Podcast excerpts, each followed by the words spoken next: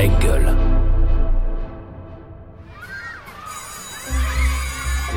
Quand j'étais petite, je voulais être. euh, Ah, quand j'étais petit, je Ah, voulais moi, quand j'étais euh, petite, je voulais petite, faire. euh, Alors je voulais moi quand j'étais petite, Ah bah petit, moi je rêvais voulais d'être être... J'ai toujours eu envie. Alors, petit, de- je voulais être. Bonjour Thierry. Bonjour. Alors on va commencer par le commencement, si vous le voulez bien. Vous êtes né le 19 septembre 1959. C'était un samedi. C'était dans le 20e arrondissement de Paris. Est-ce que vous pouvez nous dire autre chose sur le jour de votre naissance? Bah, c'est toujours difficile de parler de son jour de, de naissance. Ma mère était euh, seule à Paris, mon père était mobilisé euh, en Algérie à l'époque, et, euh, et donc voilà. Donc je pense que ça a été un peu le branle-bas de combat d'une maman euh, assez isolée quand même finalement, et puis qui a su faire face euh, tout de suite, très tôt, s'organiser euh, avec un, un enfant à la maison. Donc euh, évidemment, on n'a jamais de souvenir de ces moments-là.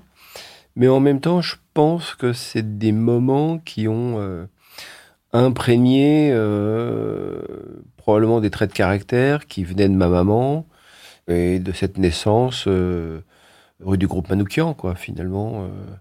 Euh, terre de résistance, et puis euh, l'hôpital Tonon était juste à côté. euh, voilà, c'est parti comme ça. Je trouve ça. je trouve que c'était un premier bon socle. Thierry, c'est votre prénom. Est-ce que vous avez une idée de la, la motivation, de la raison pour laquelle vos parents l'ont choisi? Je sais, je sais pas du tout. Je pense que c'était un prénom à la mode. Il y avait une série télévisée. euh, je sais pas si ça avait une corrélation avec ça, mais il y a des tendances de prénoms comme ça euh, qui font recette. Thierry en probablement fait partie et, ma mère a trouvé ce prénom pratique. Moi, je le trouvais un peu long à écrire. J'aurais aimé qu'il y ait un R en moins, mais euh, mais non non. Mon grand-père c'était Marcel, mon père c'était Jean-Claude. Donc euh, Thierry, elle a fait la synthèse des deux. C'est pas mal. Et là arrive le moment où justement vous allez euh, partir avec une belle aventure qui est cette aventure des compagnons du devoir. Je rentre chez les compagnons des devoirs, j'ai 15 ans. euh, je vais découvrir une autre vie, des adultes heureux, positifs. Positifs parce qu'ils sont très très fiers de leurs connaissances, de leurs compétences, ce qui fait d'eux des hommes libres, totalement libres. Pas assignés à une extraction sociale, pas assignés euh, à une forme de compétition. La motivation et le travail bien fait. Et le salaire honnête ou repos. Euh, J'avais lu ça sur le, carnet de Tour de France d'un ancien, il disait salaire honnête ou repos, du premier naît l'harmonie, du second naît l'anarchie. Et donc il me disait toujours, on est l'élite du monde ouvrier. Et nous qui avions été, qui avions grandi dans des cités ouvrières, bien qu'on nous reconnaisse en tant que euh, élite du monde ouvrier et qu'on nous reconnaisse une valeur ajoutée, eh bien ça me rendait assez fier ouais, de l'appartenance. Et je leur dois encore ça, et je leur dois euh, énormément de respect euh, pour ce qu'ils ont pu me transmettre, de valeur, de faire en sorte que l'homme soit droit dans la rectitude de ses choix, seul et droit, mais en même temps, ça fait des hommes à angle droit. C'est-à-dire que on est solitaire et on est une personne, mais on est solitaire et solidaire. Donc cette verticalité de la solitude est intéressante et c'est eux qui vont commencer à me donner ce schéma-là. Et en même temps, on est solitaire, bien sûr, mais on est solidaire.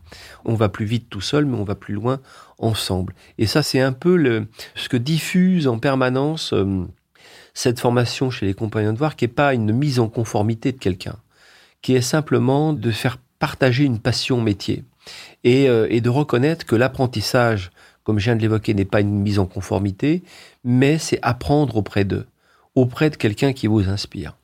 Et ça, j'en garde encore et aujourd'hui, j'essaie de, mettre ça en pratique dans des, dans des centres de formation qui sont euh, dirigés pour des personnes qui sont des fois éloignées d'emploi et qui ont simplement une perte de repère, une perte de cap. Et dans ce cap, c'est juste une perte de projet. C'est pas simplement euh, qu'ils balancent du côté de l'ordre ou du désordre. Il faut, pour rester entre l'ordre et le désordre, il faut un cap et donc un projet. Dans cette euh, notion justement de, transmission, vous êtes quelqu'un d'extrêmement impliqué, engagé. Sur quoi vous attendez finalement la génération euh, qui arrive? Quels sont selon vous les axes importants sur lesquels il faut travailler, avancer, solutionner? La génération qui arrive, elle est bien meilleure que nous. Euh, on a toujours l'impression que nous, parce qu'on aurait un peu de bouteille, on aurait euh, les clés, qu'on aurait les clés du camion de, de l'épanouissement ou de la réussite. Complètement faux. C'est-à-dire que moi j'aime bien cette génération qui arrive aujourd'hui, même une génération qui me dit moi je veux pas avoir un rapport sacrificiel au travail. Moi je peux l'entendre et ça me va très bien. C'est-à-dire qu'aujourd'hui cette pyramide de Maslow qu'on me donnait à moi, on me disait apprends tes bases, quand tu auras tes bases, tu fais ce qui est important de faire, ensuite ce qui est utile de faire, ensuite tu auras du plaisir de faire ce que tu fais, mais tu as 40 ans. Bah, les gamins disent non, t'es gentil, la pyramide je la prends, je l'inverse, et si c'est fun, j'y vais. Et si c'est fun, je vais chercher la compétence dont j'ai besoin. Comme t'es gentil, mais moi aujourd'hui, je suis né avec une caméra dans les yeux, j'ai deux cerveaux, toi t'en avais qu'un. Donc ça veut dire que quand je veux apprendre quelque chose, j'apprends plus vite que toi. Et c'est vrai. Aujourd'hui, un gamin, il apprend avec deux cerveaux. Moi, si je passe mon temps à essayer de leur apprendre des recettes, ça n'a aucun sens. Par contre, euh, si je leur apprends la cuisine, c'est le geste, le feu, le temps. Coupe juste, goût juste, gestion du plan de travail. Euh, la maîtrise du feu, donc la maîtrise de la cuisson et le temps pour le faire, ce qui fait d'eux des professionnels. Mais la recette, c'est chacun imprime une idée de la recette. Et en plus des recettes, ils en ont partout sur Internet, des tutos, ce qu'ils veulent. Donc ils apprennent beaucoup plus vite que nous avons. Est-ce que cet apprentissage est durable ou pas? C'est à eux de le définir. Et euh, de toute façon, comme le disait Bill Gates en 97, quand on met les ordinateurs en réseau, il dit de toute façon, les gens changeront de vie euh, constamment, 10, 15 métiers à apprendre. Donc cette magie, je dirais, cet énorme hub que peut être euh, la formation professionnelle doit être une connexion permanente, passer du métier de la boulangerie au métier de la cuisine, du métier de la cuisine au métier euh, de l'alimentation programmée, spatiale, ce que de la recherche, aller vers le monde du numérique. Tout ça, c'est c'est comme ça que ça va être vécu. Donc, j'ai pas d'inquiétude sur l'épanouissement de ces jeunes gens je pense que la seule chose que nous, les anciens, on peut leur apporter, c'est l'idée de la durabilité. C'est-à-dire que ça, c'est pour moi important parce que le tout argent n'est pas une solution. Euh, d'arrêter avec ce discours du tout profit et de se dire, euh, eh bien, est-ce qu'on peut pas imaginer de la croissance en conscience? Oui, faire plus de, de revenus pour mesurer dans nos entreprises l'impact social, l'impact environnemental. Et je trouve que aujourd'hui, les jeunes gens sont extrêmement réceptifs à ça. Et puis, ils sont moins clivants que nous. Ma génération, on considérait que ceux qui avaient appris pour faire, donc avaient été plutôt de bons élèves, pouvaient avoir une réussite sociale et un épanouissement social, et que ceux qui avaient plus de difficultés devaient aller vers des apprentissages, dans le faire pour apprendre, et que de toute façon, ce seraient des individus de seconde zone. C'est pas l'histoire. Or qu'aujourd'hui, cette mixité sociale, d'ailleurs on le voit dans toutes les enquêtes d'opinion chez les jeunes gens, ils s'inquiètent pas vraiment de la laïcité, ils se disent bah non, mais de toute façon c'est acquis, chacun a le droit de porter ce qu'il veut, finalement euh, chacun est un euh, et, et, nous ça nous pose pas de problème, mais c'est à nous adultes que ça pose des problèmes. Donc il faut il faut avoir un regard assez bienveillant sur ces jeunes gens et quand ils dérapent, bah, essayer de, de remettre un cap aussi pour eux ou de les aider à remettre un cap. Je reviens sur l'enfance dans certains quartiers et j'insiste beaucoup là-dessus, dans certains quartiers, votre enfance, et je parle de la petite enfance, que vous soyez bon élève ou mauvais élève, c'est un problème. Donc il y a des gens qui, de toute façon, des projets pour vous. Si vous êtes bon élève, on va vous orienter très vite en disant c'est un élève qui pose pas de problème, mais de toute façon, euh, son, sa structure familiale n'aura pas les moyens de l'accompagner très loin dans sa scolarité, donc euh, autant le réorienter. Et celui qui est en grande difficulté scolaire, eh bien, n'a d'échappatoire bien souvent que des vendeurs de rêves négatifs qui vont l'entraîner vers le bas. Donc euh, c'est là où le régalien doit avoir un impact fort en disant non, on va reposer les règles de la République, euh, dur avec les faits, bienveillant avec les gens. C'est ça. Le liberté, égalité, fraternité, euh, c'est ça. Liberté, on a des codes et des lois qui la définissent. L'égalité, il y a des codes et des lois qui peuvent le définir. Mais on a oublié, on a quand même réussi en France. Je, je, lisais ça dans la presse il n'y a pas longtemps. On a, on a réussi à fabriquer de l'égalité injuste. C'est fou. Alors, euh, l'égalité, c'est bien euh, jusqu'à un certain seuil, et puis d'autres n'ont pas, n'ont pas l'équité. Donc, il faut renforcer ça. Et puis, la fraternité, bah, la fraternité, c'est d'apprendre aussi à l'ensemble de cette population que la fraternité, c'est pas un élément de langage. La fraternité, c'est pas de porter l'autre. C'est d'aider l'autre à s'épanouir, de faire le meilleur voisin possible avec un projet.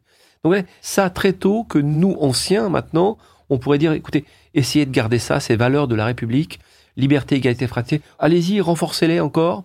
Mais ça, c'est, ça doit se toucher du doigt. Ça doit être euh, vérifiable parce que sinon, on risquerait d'aller dans une fracture.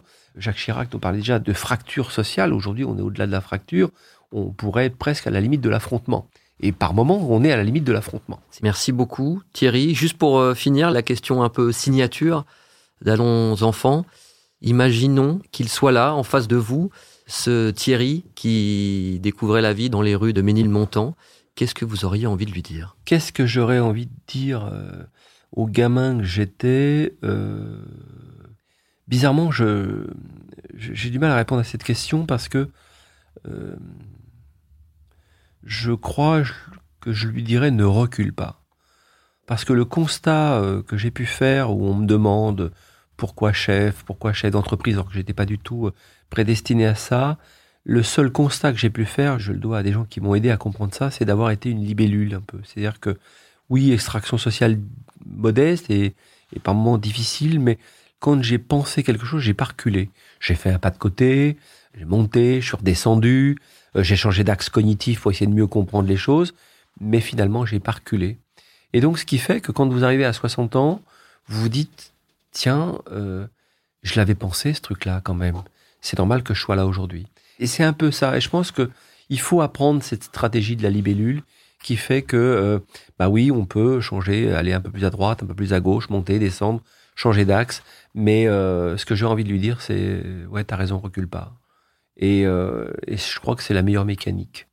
C'est pas parce que les autres décident à votre place que vous n'êtes pas un bon élève que vous pourriez dire bah voilà je suis voué à, à considérer que eux ont raison et moi j'ai tort. Un grand merci. Merci à vous. Allons enfants est un podcast Engel présenté par Romain Ballan. Abonnez-vous pour découvrir nos prochains épisodes. Production et réalisation Raphaël Fruchard. Ingénieur du son Thomas Gabriel. Coordination de production Alix Pénichon.